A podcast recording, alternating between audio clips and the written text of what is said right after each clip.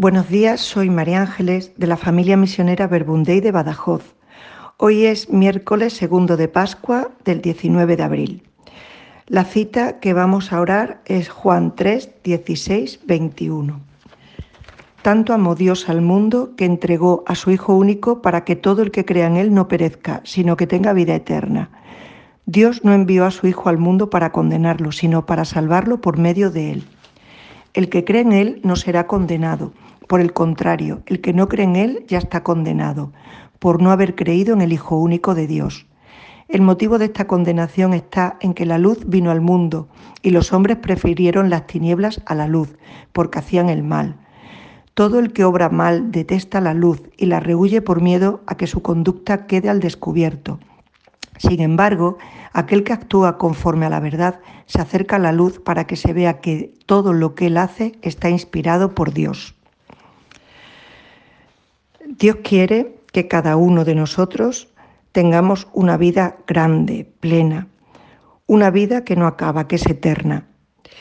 Eso lo ha querido siempre desde el principio de los tiempos y esto ya lo veíamos en el Antiguo Testamento. Dios envió a muchos profetas, pero con todo yo creo que veía que no nos terminábamos de enterar, que no terminábamos de conocerle, de confiar en Él y seguir sus caminos.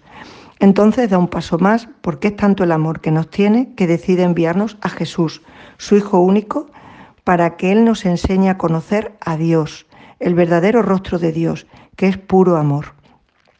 Y siguiendo sus enseñanzas, su forma de pensar, sentir, mirar a los demás, nosotros también nos convirtamos en ser ese puro amor. Está claro que un Dios que es amor en ningún momento va a estar detrás de nosotros llevando cuentas de nuestros pecados, errores, fallos, para que nos condenemos y no tengamos una vida plena y eterna. Dios nos dio a Jesús para salvarnos, para salvarnos de nuestras vidas mediocres, esclavas de nuestros pecados. Él quiere que todos nos salvemos, porque todos y cada uno de nosotros somos sus hijos amados. Salvarnos o condenarnos, vivir una vida plena de amor o vivir una vida sin amor, es una decisión libre y personal.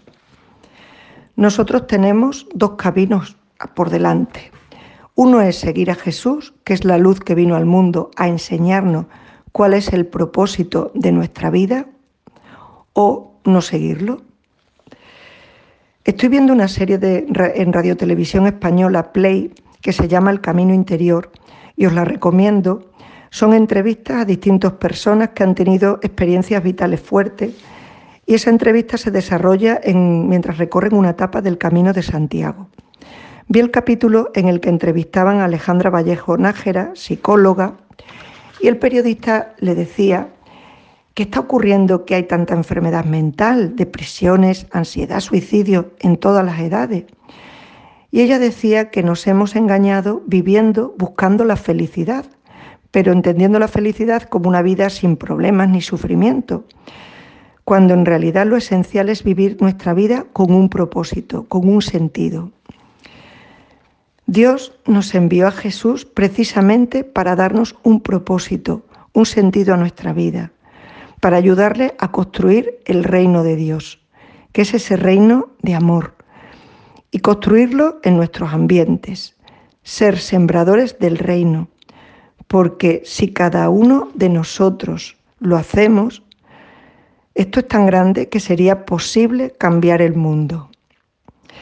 Vamos a pedirle a la Trinidad y a nuestra Madre María que nos guíen en este camino, que nos ayuden a optar siempre por la luz. Os deseo que tengáis un buen día y un abrazo para cada uno de vosotros.